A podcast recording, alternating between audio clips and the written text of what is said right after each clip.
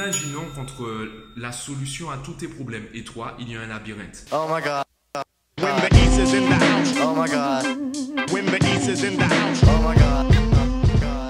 Aujourd'hui j'aimerais te parler d'une question que je pose à tous mes élèves et également à tous les parents que je rencontre. Et cette question c'est pourquoi? Alors pourquoi je la pose? Eh bien c'est parce qu'on se concentre trop souvent sur la solution et on ne pense pas forcément au raisonnement qui amène à la solution.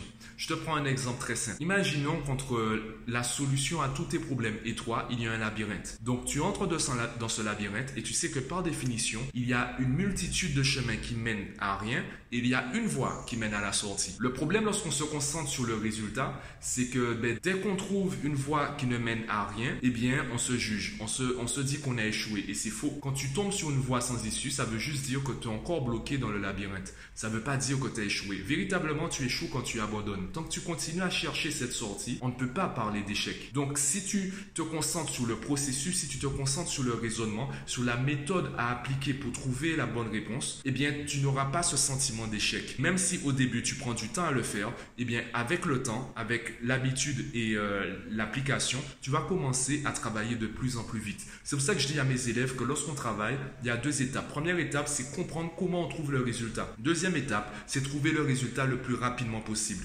Donc tu vois que dans ces deux étapes, à aucun moment le résultat est l'objectif final. Le résultat est juste une conséquence de notre objectif. Puisque si on a compris comment trouver le résultat, bien on trouve le résultat. Si on arrive à trouver le résultat rapidement, eh bien on trouve le résultat. Le premier objectif, c'est le raisonnement. Le deuxième objectif, c'est la vitesse. De la même façon, peu importe la situation dans laquelle tu es, peu importe le problème que tu rencontres, au fur et à mesure que tu vas te demander pourquoi j'ai ce problème, pourquoi je suis dans cette situation, tu vas tomber sur un problème peut-être plus profond. J'aime prendre l'exemple également du château de cartes. C'est comme si en fait tous tes problèmes étaient un château de cartes. Si tu restes à travailler sur le dernier étage, eh bien à chaque fois tu devras travailler sur le dernier étage. Par contre, si tu te concentres sur l'étage le plus bas, il suffit que tu retires une carte et tout le château s'écroule. Donc il vaut mieux réfléchir à nos problèmes profonds, à nos pourquoi, plutôt que rester sur comment trouver la bonne réponse tout de suite, comment régler ce petit problème. Si tu cherches les plus grands problèmes que tu rencontres, tu trouveras des réponses qui auront beaucoup plus d'impact. Donc dis-moi ce que tu en penses aux commentaires, partage-moi ton avis, abonne-toi à la chaîne